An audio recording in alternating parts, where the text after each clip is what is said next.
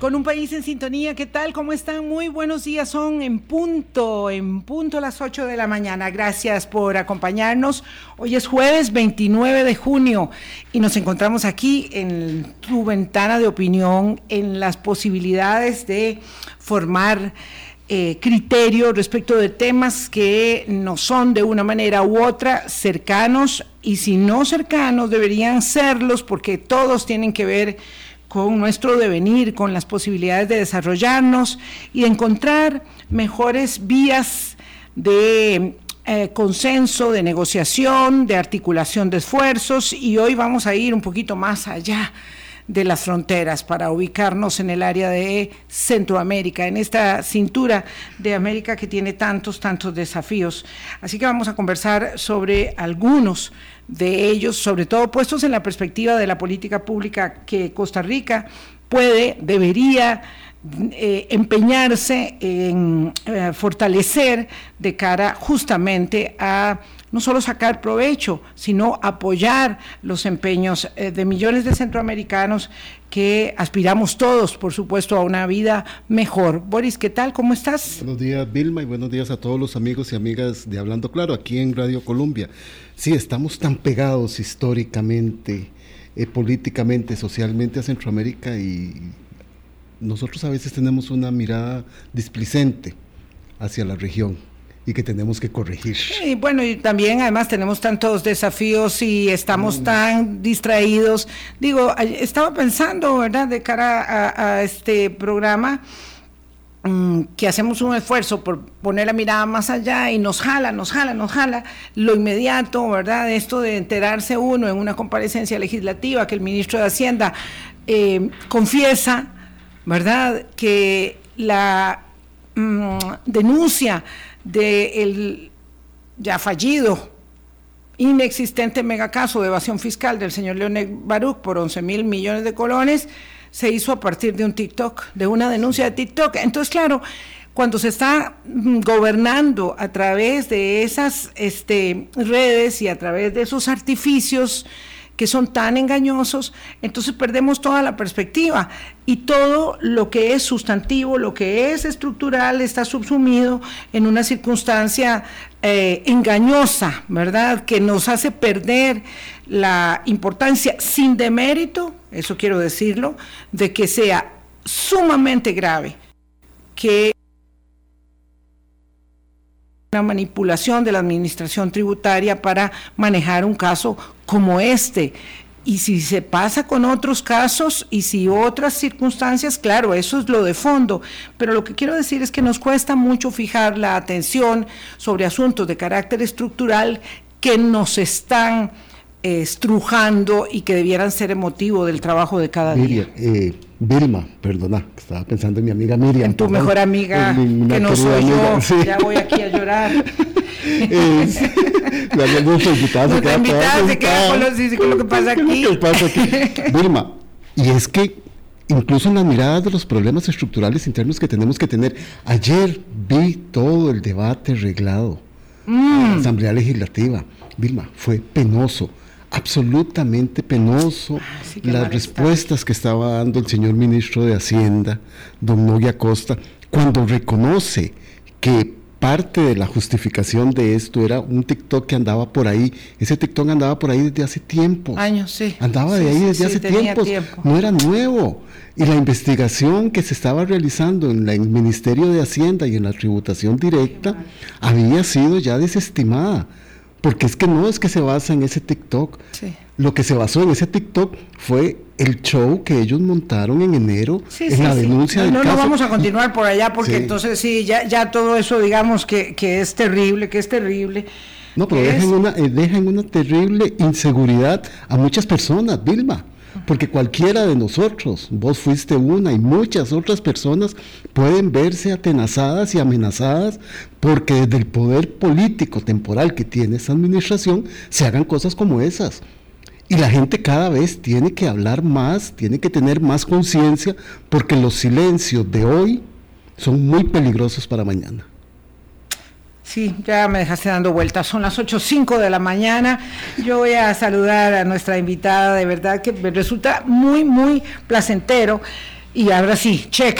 Otro mm. tema eh, que también es muy desafiante. Saludar a Ellen White, a quien yo conozco desde hace muchísimo tiempo, este, bastante, eh, bastantes, varias décadas, ¿verdad? Diplomática, académica. Ella eh, fue, bueno, en su larga carrera en Relaciones Exteriores, jefe de gabinete, eh, viceministra de Relaciones Exteriores, además eh, embajadora, representante permanente de Costa Rica en las Naciones Unidas, con sede en Ginebra desde el 2014 hasta el 2020, y presidió, eh, tengo aquí mi forro, claro, por supuesto, presidió eh, la Conferencia de Naciones Unidas para la negociación y posterior adopción del Tratado de Prohibición de Armas Nucleares, eh, que eh, es una de las luchas que más reconocimiento le ha dado a la carrera de Costa Rica en la lucha contra las armas de destrucción, eh, bueno, las armas todas, ¿verdad?, destruyen, pero esta lucha en particular nos dio mucho lustre, nos dio una, una, gran satisfacción y es parte de una gran cantidad de eh, esfuerzos de política exterior, de Estado que Costa Rica a lo largo de muchos años, junto con la defensa, promoción y protección de los derechos humanos, ha llevado adelante. Eh, Elaine ahora es profesora en Johns Hopkins, Hopkins, en Washington y está de visita en Costa Rica presentando un resultado de una investigación que hizo sobre Centroamérica y de verdad que a mí me complace muchísimo saludarla y darle la bienvenida al micrófono de Hablando Claro porque ya nosotras hemos conversado fuera de micrófono todo lo que hemos podido. Buenos días, Elaine. Muy buenos días, eh, Vilma. Boris, ¿qué tal? Muy bien. Eh, encantada de estar aquí y de compartir con toda la audiencia. siempre es un gusto. Muchísimas gracias. ¿Ya dejó la carrera diplomática por completo y ya se dedica solo a la academia?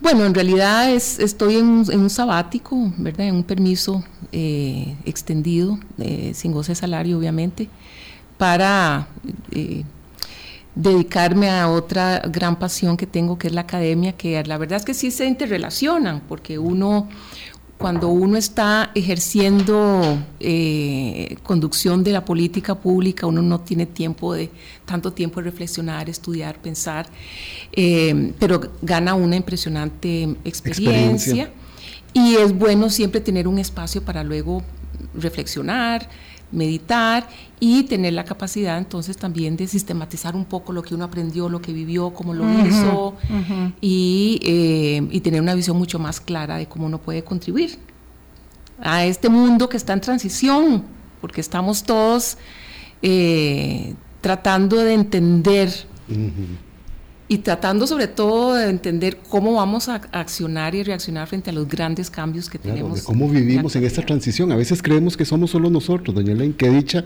que con esa mirada mucho más allá de las hermosas montañas azules del Valle Central, que es a veces donde reducimos la discusión de Costa Rica, este, este, este es un mundo en transición. Y tenemos que entenderlo, tenemos que comprenderlo y tenemos que estudiarlo para poder tener las respuestas asertivas a cómo hacerlo.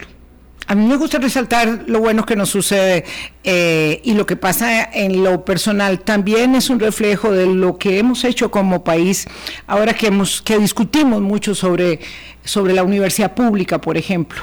sobre el aporte de la universidad pública y la formación de los recursos eh, humanos, que somos nosotros los más valiosos recursos de cualquier país, eh, alguien decía el otro día aquí con nosotros, bueno, es que esta universidad que tiene este, capacidades para convertirse en una de las mejores universidades, eh, no solo de América, sino del concierto de las naciones. Eh, yo la última vez que le seguía la pista a Doña Elaine, porque bueno, coincidimos trabajando y haciendo este, una, hermosa experiencia en la Cancillería el poco tiempo que yo estuve allá, eh, 98. Eh, lo cierto es que la última vez que le seguía la pista estaba en Harvard, pero ahora cuando la vuelvo a encontrar me dice que está preparándose para su curso en Job Hopkins y yo o sea, la academia cambia vertiginosamente también y yo le pregunto para que nos comparta qué está haciendo allá, qué es lo que están en la academia mm, transformando aceleradamente en los contenidos para adaptarse a este mundo y, y por qué llegó hasta allá, porque eso no fue la buena fortuna. Bueno, vamos a ver. Primero, eh, sí fue maravilloso poder estar un tiempo en, la Universidad de Harvard y, trabajar con especialistas en, muchas, en muchos temas, en temas de liderazgo, en temas de negociaciones internacionales y poder reflexionar precisamente en un ámbito que, que se constituyó como en una de las principales inquietudes con las que, con las que quedé cuando, cuando serví a nivel global, ¿verdad? en negociaciones globales en Naciones Unidas, que es que eh, es claro que los estados tenemos siglos, aunque las negociaciones internacionales, Hay, hay, hay, indicios de negociaciones que se hacían hace 4.000, 4.500 años, pero en realidad tenemos siglos de estar negociando este, desde el punto de vista de los estados. Los estados organizaron este sistema internacional para, para digamos que primero que todo organizar el, tema de la paz y la guerra, ¿verdad? Porque eso es fundamental, un, tener un orden que nos permitiera, permitiera evitar la, guerra. Entonces, los estados negocian para sus asuntos de Estado y también negocian para obtener eh, algunos temas que son beneficiosos para su población, para su desarrollo, mm. ¿verdad? Eh, tratados de libre comercio, temas de salud a nivel global, etcétera. Y entonces también construyen todas estas organizaciones internacionales que existen en la, en la actualidad, casi siempre bajo la sombrilla de Naciones Unidas. Pero en el siglo XXI, Ahora los estados, con todo este, este paradigma de que negociamos para los estados por el interés nacional de los estados, resulta que ahora tenemos que negociar temas que en realidad son vitales para la supervivencia de la humanidad el cambio climático, las pandemias, incluso las armas nucleares, pero seguimos negociando sobre las mismas premisas. Eh, con las que hemos negociado siempre, y los diplomáticos que este, nos formamos en, las academias tradicionales, seguimos entonces sentándonos a la mesa de negociación con base en, eh, en un concepto tal vez un poco limitado del interés nacional, ¿verdad? de la competencia, cómo me gano yo algo a costa de los demás, pero en, en negociar temas para la humanidad, si no lo logramos todos, perdemos todos es una, es una dinámica un poco distinta. Entonces, parte de lo que traté, eh, ese trabajo que estaba haciendo era revisando todos los enfoques que hay sobre negociaciones, eh, sobre la teoría de la negociación y sobre todas esas prácticas a nivel internacional para ver cómo podemos ir adaptando a este, a este nuevo espacio que la verdad es que cada vez se está ampliando más cada vez tenemos más temas de la humanidad y de eh, que tienen implicación para la supervivencia de la humanidad eh, sobre los que tenemos que, negociar. Entonces tenemos que repensar, bueno, el interés nacional, claro, por supuesto que me interesa mucho venderle más al, vecino, ¿verdad?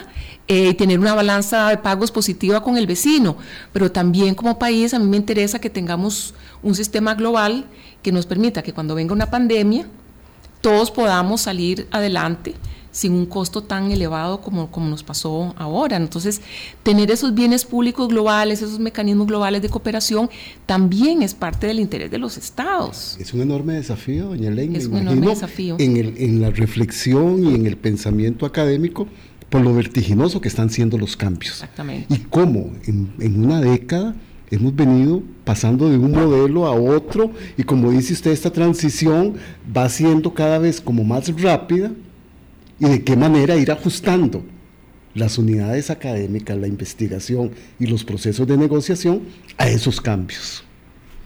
Y hay un tema también está eso volcando lo que estaba, digamos, amarrando en Harvard, volcándolo en una cátedra en, en, Washington, en la universidad. Exacto, exacto. Y hay otro tema muy interesante que, he visto en, estos, en este tiempo en la academia en Estados Unidos y es, es ese despertar de ese mundo, ¿verdad? Del mundo industrializado, de los países de lo que llamamos el norte global, ¿verdad? Las grandes potencias. Ese entendimiento de que eh, a veces traumático de que el mundo ya no es ya no es el mismo y que ahora los países del sur o sea que es un mundo mucho más diverso con diversas fuentes de poder y de darnos de darse cuenta también de que toda la formulación, desde la academia, los estudios, etcétera, etcétera, siempre se basaban en la perspectiva, digamos, de los países más poderosos.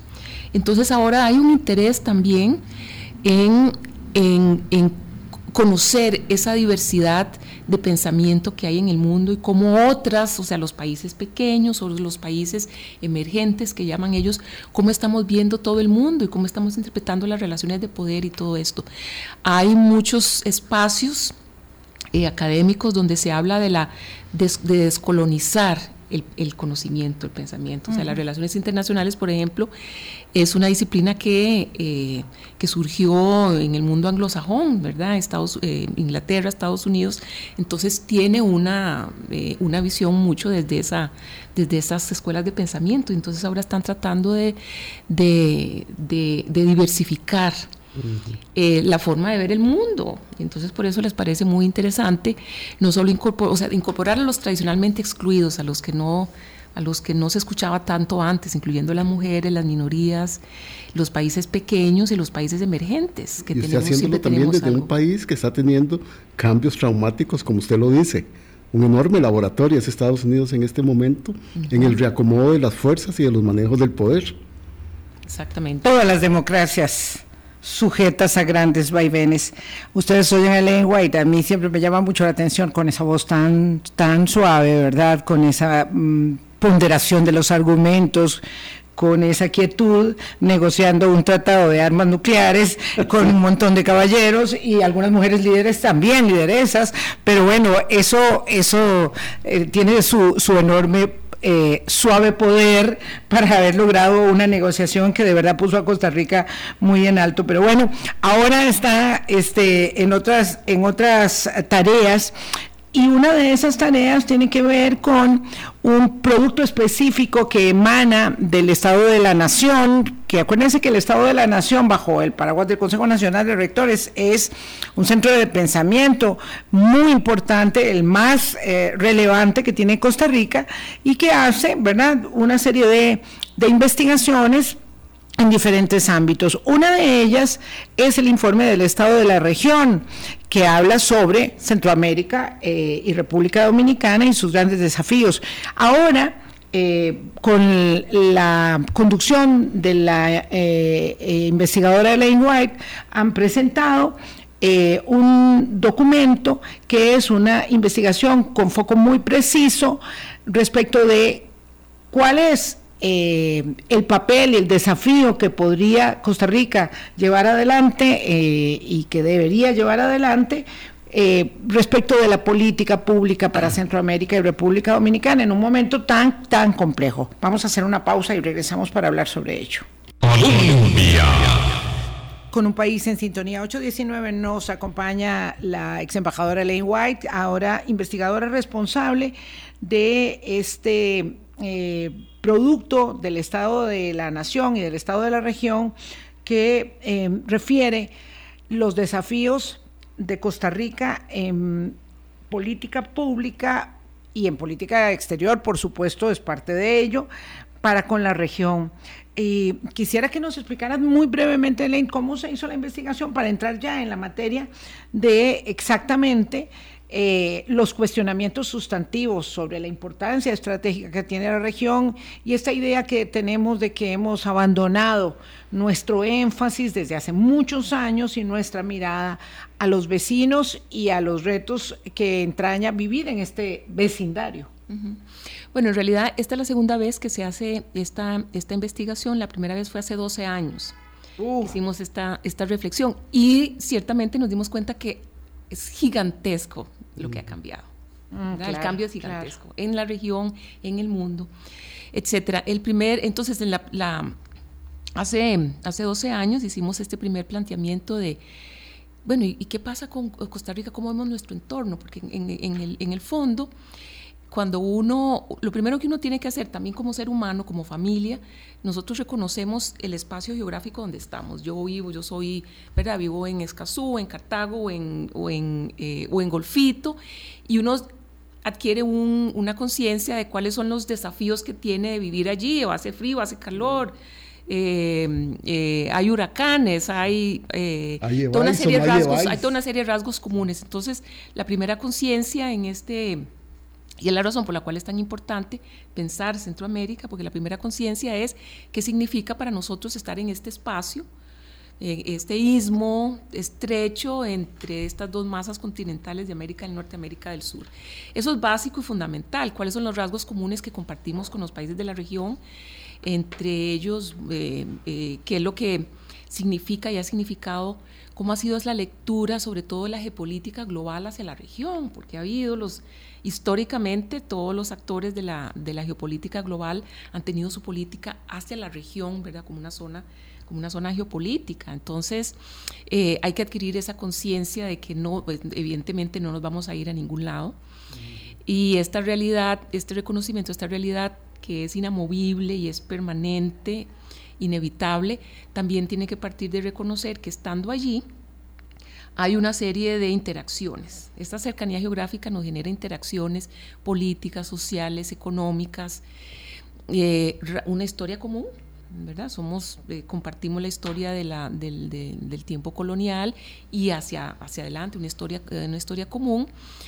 Y también compartimos un espacio, lo que llamamos de construcción social y construcción política. Es decir, nosotros hemos construido un sistema de diálogo, de cooperación, de integración regional. Y también hemos construido y tenemos una larga historia de cómo conjuntamente hemos uno, o enfrentado como eh, acciones de los, de los actores globales. Eh, tenemos una historia desde que eh, enfrentamos la guerra de los filibusteros, por ejemplo, como enfrentamos en, la, en los ochentas la guerra la guerra en Centroamérica, que estaba íntimamente vinculada con, con la dinámica de la guerra Irán Contras. Bueno, toda la, todo lo que podemos hacer una, una, revisión y nos damos cuenta cómo toda la historia de Centroamérica se acerca, está vinculada con lo que pasa en la, en la región, en el mundo. Entonces, hay una tarea fundamental que es que permanentemente tenemos que pensar, analizar qué es lo que está pasando en esa región, en esta región, en nuestro vecindario, eh, si tenemos capacidad o qué capacidades hemos construido para Primero, a nivel individual, cómo vamos a manejar la problemática, la conflictividad o las oportunidades que pueden surgir. Pero primero es, como si, fuéramos una familia y el barrio, por supuesto que tenemos una aspiración de que el vecindario sea próspero, sea seguro, sea amistoso, sea pacífico. Pero también tenemos que estar preparados para cuando esa aspiración no se cumple y hay problemas entre los vecinos o un vecino no le caemos bien y entonces tenemos que generar primero nuestras propias capacidades para enfrentar esa, esos posibles riesgos, pero también tenemos la necesidad de construir esquemas de cooperación y de diálogo, porque el día que nos cae el huracán, ¿verdad? O el terremoto que tiene eh, incidencia en varios territorios, ¿cómo vamos a enfrentar conjuntamente ese desafío? Doña Elaine, que escuchándola me pongo yo a pensar y, nosotros no nos reconocemos como centroamericanos, ¿verdad? Y ninguno de los habitantes del, del país, de los países.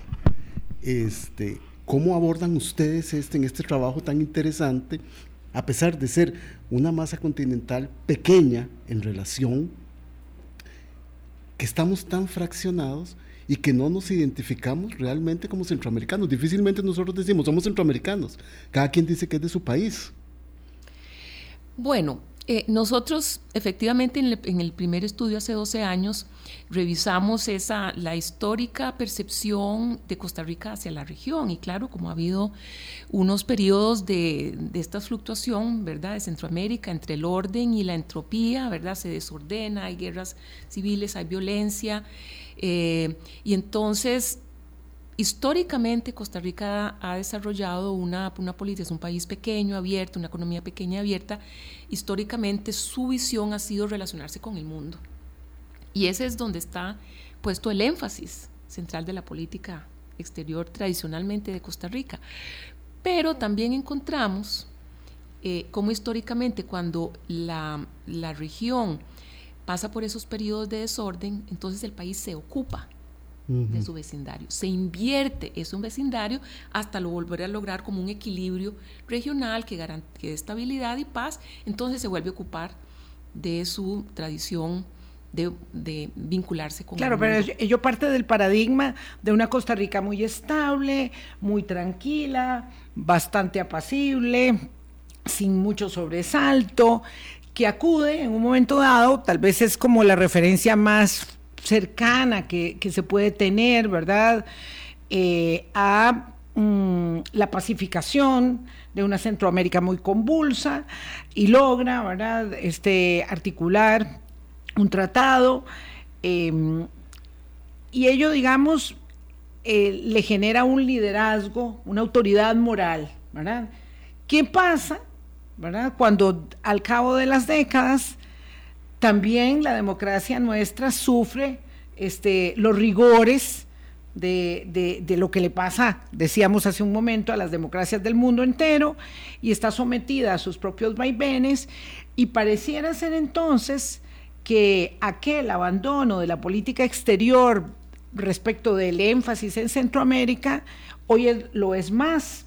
Eh, yo le voy a decir una cosa, a mí me sorprendió mucho ayer en la presentación del informe que no pude ver completo porque mientras llegué de aquí a conectarme ya había pasado una parte importantísima, eh, eh, darme cuenta que el Ministerio de Relaciones Exteriores no estaba presente y el Ministerio de Comercio Exterior sí estaba presente en esa actividad formal que estaban haciendo. Y claro, y entonces ustedes señalaban, y don Carlos Murillo lo dijo muy claramente, que el sistema de integración económica centroamericana, el CIECA, goza de muy buena salud, que hay muy buena articulación. La representante de Comercio Exterior lo señalaba mientras el sistema de integración centroamericano está absolutamente endeble, por no decir enfermo. Eh, tenemos instituciones de carácter político como el SICA, como el Parlamento Centroamericano, no sé qué pasó con la Corte Suprema eh, Centroamericana de Justicia, ¿verdad? Todo eso eh, subsumido, ¿verdad? Destruido, sirviendo a unos intereses muy particulares, casi personalísimos, donde perdimos las posibilidades de conectarnos. O sea, esto es, de suyo muy complejo. Sí, vamos a ver, yo creo que lo, primero que tendríamos que, plantearnos es que eh, hay eh, lo que hemos visto en este estudio de cómo Costa Rica se relaciona con Centroamérica históricamente, es que tenemos, tenemos la tendencia a separar la parte económica que tiene una solidez, ahora voy a referirme a eso de la parte política. Pero la historia nos ha demostrado que lo que, lo que se acumula, los conflictos que no resolvemos desde un sistema político, eh, todo lo que vamos poniendo debajo de la alfombra, en algún momento esa montañita se levanta. Creciendo, creciendo, se va levantando y en algún momento eh, sale.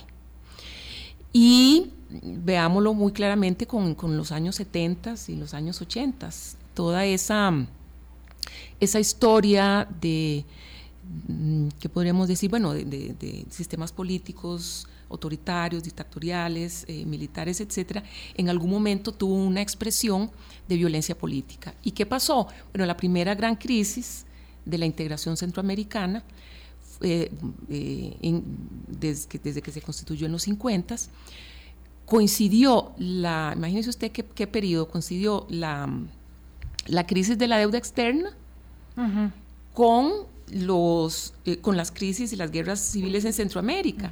Entonces eh, se hundió prácticamente el comercio intrarregional, se hundió porque macroeconómicamente los países no, no tenían la estabilidad, pero también porque se interrumpió el flujo eh, tránsito.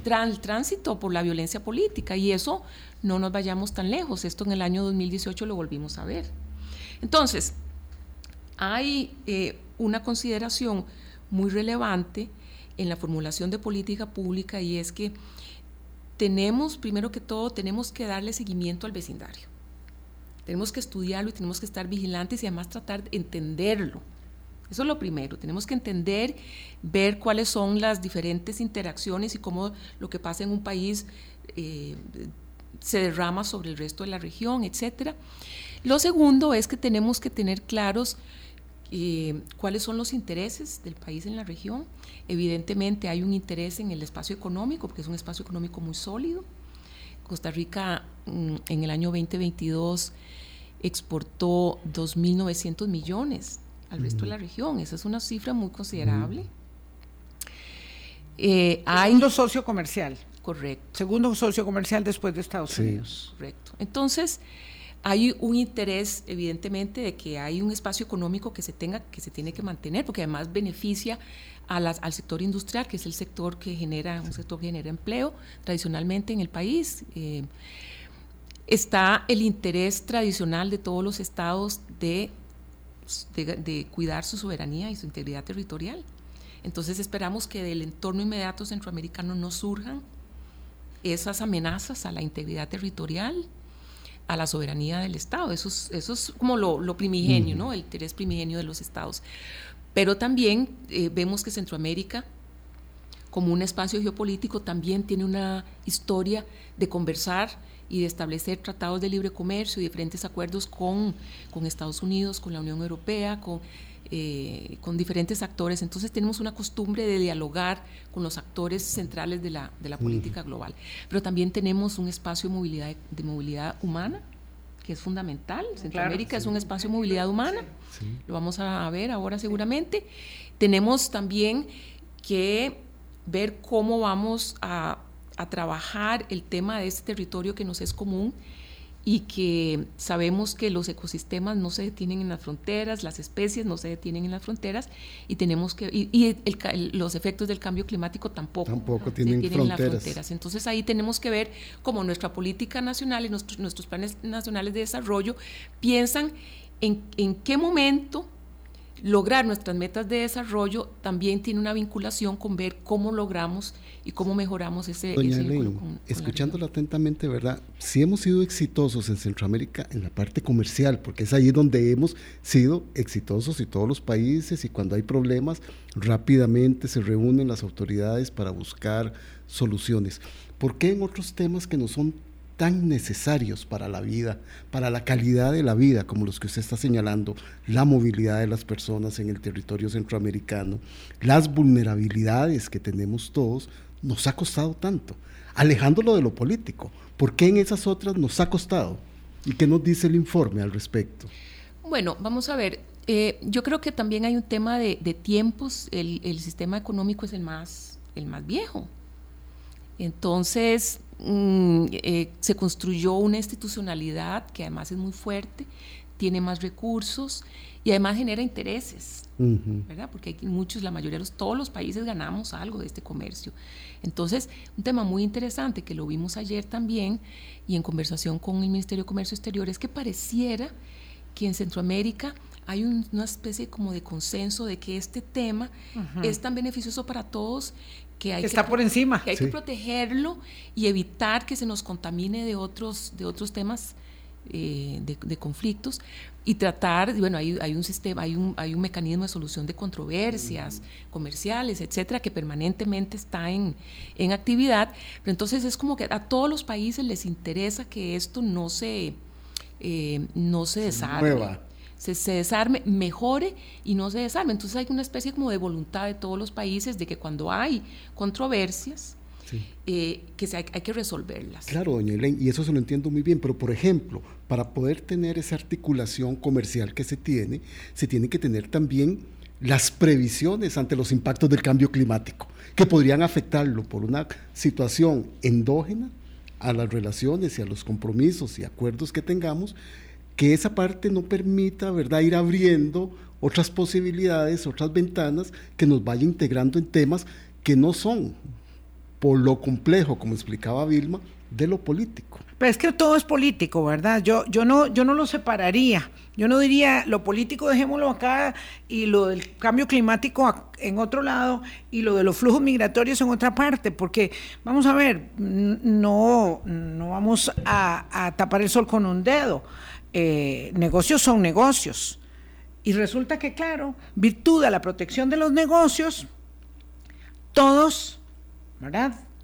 Eh, eh, los empresarios cuidan y los gobiernos también cuidan ello porque saben que de ahí depende este, el empleo de muchas personas, que sea precario, que sea mm, en las condiciones que sean, ya esos son otros 100 pesos.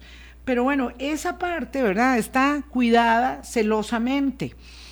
Eh, pero sin la política, sin la, sin la política pública, ¿verdad? Sin una política exterior que sea capaz de entender que hay que administrar los intereses, que hay que balancear las prioridades y establecer exactamente cuáles son los desafíos, no podemos ir muy adelante, aunque seamos muy buenos negociando y haciendo trueque entre nosotros, Elaine, porque eso es como estar parado en aquel tiempo donde de una caverna a la otra se cambiaban los productos y todo muy bien, hasta que viniera un enemigo y acababa con alguno de los dos o con los dos porque no estamos preparados y el enemigo de hoy no es un mamut, es el cambio climático, son los flujos migratorios. No hemos podido hacer un arreglo sobre, sobre flujos migratorios, hemos sido incapaces porque una vez que Panamá, Costa Rica y Colombia se ponen de acuerdo en algo, llegan hasta la frontera con Nicaragua y ahí estamos viendo a nuestros migrantes, a los migrantes de nuestra América y de otras partes del mundo, sujetos a la delincuencia, de las autoridades que cobran por pasar, sin poder sentarnos a hablar del tema. ¿verdad? Y cuando hay que establecer, la Secretaría de Integración Centroamericana dice, bueno, y como esto aquí está en juego, algunos eh, préstamos que nos va a dar el BESIE o cualquier otro organismo internacional, pues nombremos a un impresentable, ¿verdad? De Nicaragua, porque hay que nombrar a alguien y, esto es negocio. Porque le toca el turno. Esto es negocio. Entonces suena muy cínico. Eh, y es realista, claro, no es que yo quiero aquí eh, cantar con violín sobre lo hermanos que somos, pero este es el punto, aquí es donde estamos parados. Y es muy fácil entonces hacer política exterior, eh, no sé, viendo para Europa, viendo para los Emiratos Árabes o viendo para donde sea, porque no estamos preocupados por la represión, los derechos humanos o lo que pasa políticamente en esas partes del mundo eh, me refiero a los eh, árabes, eh, si no dejamos de ver lo que está pasando en el vecindario. Bueno, justamente el, estudio lo que encuentra y propone, eh, primero que todo el estudio reconociendo que el país tiene la necesidad de mirar a su región, es claro que nosotros tenemos ese gran desafío de balancear y de equilibrar. Es que la elaboración de política pública se trata de eso, justamente de encontrar esos equilibrios entre, entre, los intereses globales y los intereses regionales y los desafíos regionales, etc.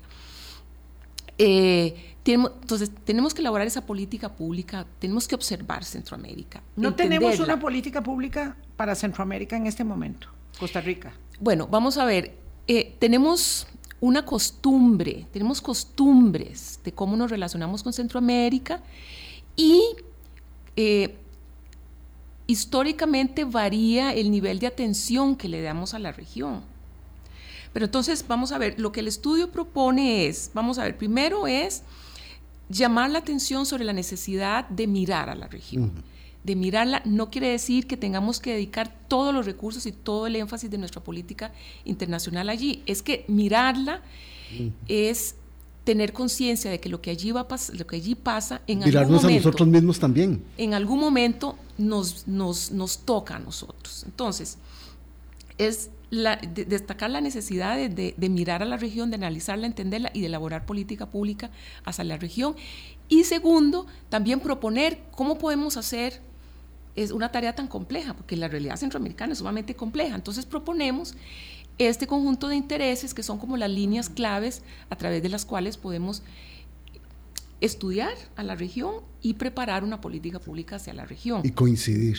Sí, pero sobre todo también, y hay un tema que me parece que es muy central en el estudio y es destacar que no no hay un interés nacional, no es que lo económico está separado de lo político o que está separado de lo, ambiental.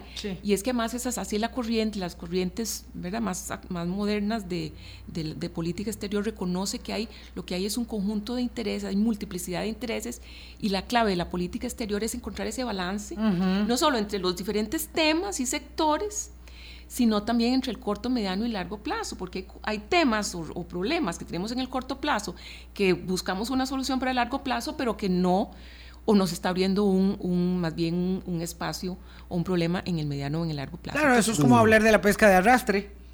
O le damos de comer a la gente hoy o le damos eh, protección para mañana. Y esos son, digamos, conflictos que requieren un gran balance de los intereses para poder este, articular un proyecto de vida que para las personas sea viable eh, y que no pone en riesgo todo el futuro. O, un tema que es bien central. al crimen organizado. Bueno, un tema que es, muy, muy, central, regional. Un tema que es muy central, entonces es eh, no pensemos que lo que pasa en lo, en, lo, en lo, político, ¿verdad? Todo este tema de la violación de derechos humanos, la involución política democrática, no va a derramarse después en lo económico. Entonces hay que hacer una integración, hay que darle seguimiento al, tema, al, tema, eh, al tema político y considerarlo.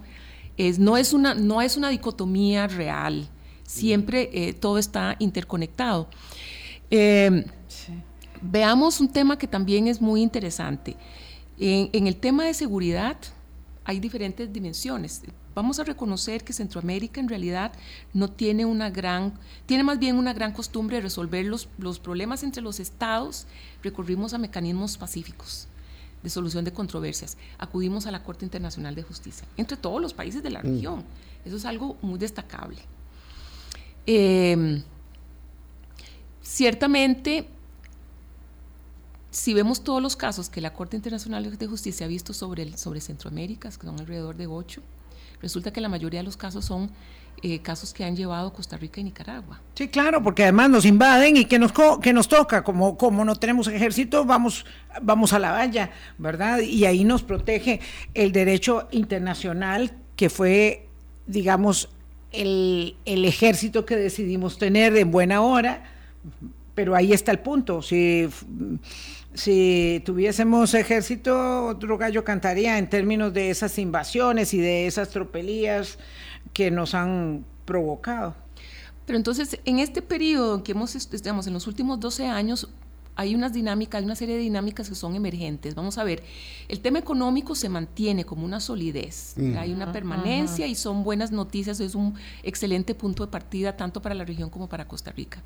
Hay dinámicas emergentes a dónde? Bueno, en el tema, por ejemplo, de, seguridad, en la relación entre los estados, Costa Rica enfrentó entonces eh, una serie de conflictos que realmente uno tiene que reconocer que le, le requirieron centrarse en, resolver esos conflictos antes que generar algún tipo de liderazgo regional. eso, hay que, eso hay que reconocerlo en algunas áreas. Entonces, la mayoría de los casos que la Corte Internacional de Justicia ha visto están relacionados con la relación entre Costa Rica y Nicaragua.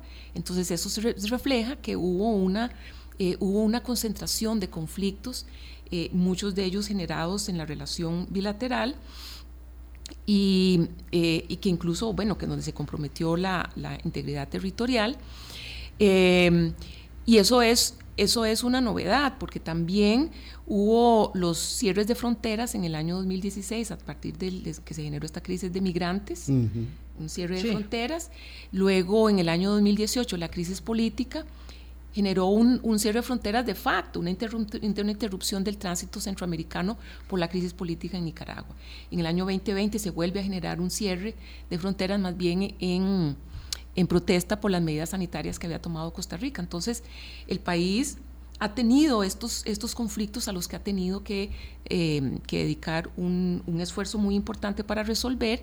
Son incendios son pequeños, son pequeños y grandes incendios que tienen un impacto. Si eh, parte de lo que identifica el estudio es más o menos unos 20 millones de dólares eh, fueron las, las consecuencias de la crisis política en Nicaragua, en esa interrupción de facto, no necesariamente fue una, necesariamente una decisión del régimen, sino que la crisis política generó una interrupción práctica del, del del tránsito intrarregional. Entonces, esa es una dinámica emergente para la cual nosotros tenemos que aprender qué es, cuáles son las lecciones que aprendimos de, esta, de, este, de este periodo y cómo nos preparamos hacia adelante. Permítame, doña Ley White, tengo que hacer una pausa, 8.46. vamos a ver, creo que somos pese a nuestros problemas, un adulto en el vecindario. Un adulto en el vecindario es aquel que tiene una responsabilidad por establecer eh, con una conducción adecuada una política pública que haga que la política exterior responda a nuestros parámetros, a nuestros compromisos, a lo que hemos sido, pero respecto, por ejemplo, de la crisis de Nicaragua, no hay un pronunciamiento, ¿verdad? Este, que sea consecuente, que sea conteste con esa tradición de defensa a los derechos humanos. La Corte Interamericana de Derechos Humanos acaba de, resolver medidas cautelares a favor de Monseñor Rolando José Álvarez, exige la liberación inmediata de Monseñor Álvarez. Yo no sé si estoy desubicada de noticias, pero no he visto si hay un comunicado nuestro diciendo esto es lo, esto es lo que corresponde, vamos para adelante con esta defensa, con este y todos los presos políticos que quedan en Nicaragua, ¿cuál es nuestra manera de actuar sobre ello? Como si no pasara nada, como si no pasara nada.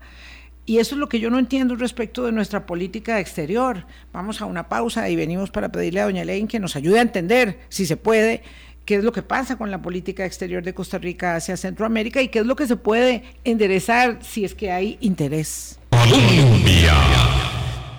Con un país en sintonía. Nos quedan siete minutos y le voy a pedir a la embajadora White que nos defina en las líneas que estos minutos permitan cuáles son entonces las prioridades de la política pública de Costa Rica hacia Centroamérica y República Dominicana.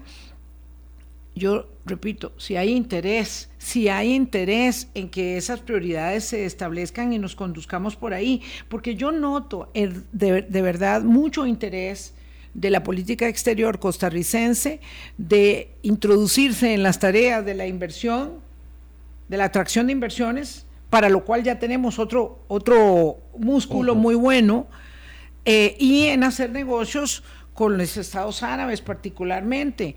Pero la definición de la política exterior como política pública prioritaria, ¿dónde queda? Doña Elaine. Bueno, aquí yo creo que usted, antes de, irnos al corte, usted mencionaba el tema que es, que es central. Hay una expectativa de que Costa Rica ejerza liderazgo en la región. Esa expectativa, ciertamente desde afuera, nos preguntan, bueno, ¿y ustedes por qué no lideran? ¿No? ¿Por qué no lideran? Ustedes están en capacidad de liderar. Y entonces incluso hay, también a nivel interno una expectativa de que Costa Rica debe liderar procesos en la región, que, que, que, sean transformadores y que sea un liderazgo permanente.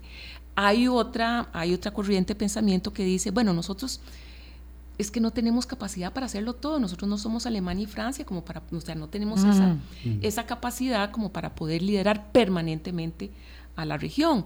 Pero la historia nos demuestra que ha habido momentos específicos en la historia en los que sí hemos, nos ocupamos y hemos ejercido liderazgos puntuales y ciertamente en procesos transformadores. Entonces hay una, una tesis que dice, bueno, pues entonces tratemos de ser selectivos en qué momentos y en qué temáticas ejercemos un liderazgo, pero que sean producto de, esa, de esa, esa, ese pensamiento. Uno de, los, de las propuestas que hace el estudio es que Costa Rica tiene que construir capacidad interna para hacer esta, para entender y llevar adelante una política de Estado frente a Centroamérica. Y esa capacidad interna empieza por articular todos los recursos que tenemos. Prácticamente todas las instituciones del Estado tienen una contraparte centroamericana y están involucradas en ambiente, migración, en todos estos temas, pero necesitamos construir una articulación. Alguien decía en uno de los talleres que conversamos, bueno, una o dos veces al año se podría hacer un consejo de gobierno donde se discuta qué es lo que está pasando en Centroamérica y cómo nos podemos preparar para, ejercer el papel que nos corresponda ejercer en ese momento y también articular con los otros sectores, el sector privado, el sector empresarial, el sector académico, que hay también muchas instancias que mm. están pensando, bueno, los eh, tantos eh, eh, consultores que van y están trabajando, costarricenses que están trabajando en la región. Entonces hay que articular, hay que hacer un grupo de estudio permanente sobre Centroamérica, ahora con la, con la profesionalización de la carrera diplomática, donde se ha institucionalizado el tema de la rotación, pues es muy no hay una capacidad permanente, un grupo de trabajo permanente en la Cancillería. todo, y todo esto por encima o dejando de lado las estructuras de integración que existen. Bueno, es que precisamente lo que la integración, también lo dicen los, eh, todos los actores y, los estudios también, está pasando por un, proceso de, agotamiento. Primero porque se agotó el esquema de, Esquipulas, que fue el que refundó el orden regional centroamericano, todo el tema del, papel de los ejércitos, el balance razonable de fuerzas, la democracia, ahí, ahí dice Esquipulas, si lo leemos, tiene una serie de, acuerdos súper específicos que ahorita están totalmente, eh, bueno, están siendo contra, contra eh, eh, o sea, las, acciones van en contra de ese acuerdo regional. ¿sí? Entonces, además hay un agotamiento y político y hay una escasez de diálogo, ¿verdad? Político. Pero la integración, entonces, nosotros no podemos descuidar ninguna de las áreas. Tenemos que trabajar, tenemos que ver qué temas trabajamos en el espacio SICA, qué temas trabajamos con Panamá, con Guatemala, con diferentes actores a nivel bilateral. Entonces, lo que propone el estudio es una estrategia un tanto compleja. Sí podemos ejercer liderazgo en algunas oportunidades, en algunos temas, posiblemente no de manera permanente, no de manera transformadora permanentemente, pero tenemos que seleccionar a dónde es que vamos a ejercer ese liderazgo, en qué áreas se va a ejercer lo que ya podemos, lo que llamamos una negligencia benigna, es decir, no nos podemos ocupar porque estamos con nuestros recursos puestos en otro, en otro lado, hay otros intereses, pero tampoco áreas que no significan un riesgo o donde no nos está apretando el zapato que podamos dejar eh, con, un, con, menos, con menos atención política estratégica. Entonces, tenemos que tener una estrategia compleja, le llamamos, pero que sea que sean decisiones razonadas, después de mm. que, estudiando, estudiando la región y veamos, y la realidad, que veamos dónde es que nos, más nos aprieta el zapato y a dónde tenemos más posibilidades de, eh, de, si es que tenemos que ejercer liderazgo, a dónde lo vamos a hacer y con qué instrumentos, pensando siempre, eso eso es muy importante, de que es muy difícil que separemos las temáticas, porque todas las temáticas las tenemos al mismo tiempo y siempre necesitamos un diálogo que, aborde todos los temas, los positivos y los no tan positivos. Sí, es una estrategia tan compleja que parece que la mejor decisión es no tener una estrategia, no, no desempeñar una tarea que es muy difícil, que implica elaborar una política exterior que establezca cuáles son los puntos de dolor, dónde es que hay que eh, tener esta, muy buen término, negligencia benigna para hacerse loco, ¿verdad? Eh, y cómo nos enfrentamos a nuestros desafíos. Es que estamos aquí, de aquí no nos vamos a mover. Eh, y vamos a seguir teniendo muchos problemas, pero lo que hacemos es no, no enfrentarlos, es decir, es una ruta de evasión que nos conduce a un, a un eh, problema, porque en algún momento, decía usted, va a lo que no se resuelva políticamente, en algún momento va a aflorar. Elaine, muchas gracias por habernos acompañado. No digo que haya sido especialmente motivador y, alentador el panorama eh, que, se presenta, pero bueno, ahí están puestos los desafíos. El que quiere eh, adoptar la tarea, ojalá tuviésemos ese liderazgo político. Muchas gracias. Muchas gracias, doña Elaine. Muchas gracias y muy buenos días a, todas las personas que nos acompañan. Gracias a ustedes. Mañana vamos a hablar de Rusia, Ucrania, de Rusia en Nicaragua también, de todos esos temas que están ahí y que forman parte del día a día, aunque estemos en otras, aunque estemos ubicados en otras, eh, atendiendo otras cosas. Pásenla bien. Hablando.